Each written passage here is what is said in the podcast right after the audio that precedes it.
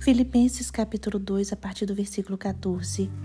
Façam tudo sem murmurações nem discussões, para que sejam irrepreensíveis e puros, filhos de Deus inculpáveis no meio de uma geração pervertida e corrupta, na qual vocês brilham como luzeiros, preservando a palavra da vida.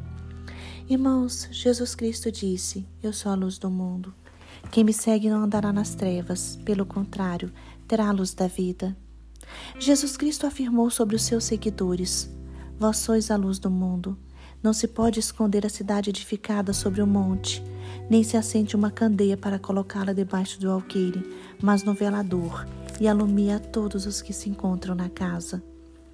Em Filipenses, o texto que lemos, o apóstolo Paulo diz: os discípulos de Jesus Cristo devem resplandecer como luzeiros no mundo, ou seja, cada um de nós deve refletir a luz de Jesus no local onde vive.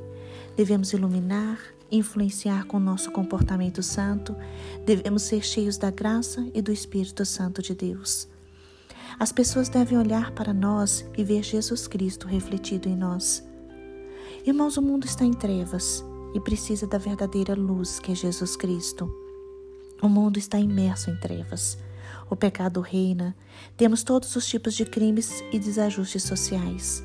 A imoralidade não tem freio e vivemos numa sociedade totalmente permissiva.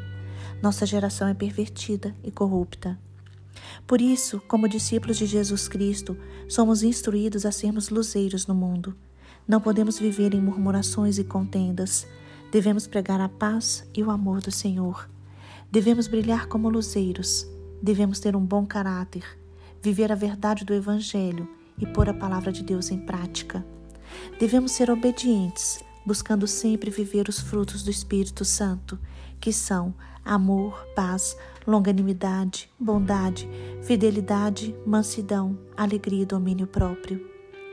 É necessário que, que sejamos coerentes em nossas atitudes, praticando de coração a palavra do Senhor.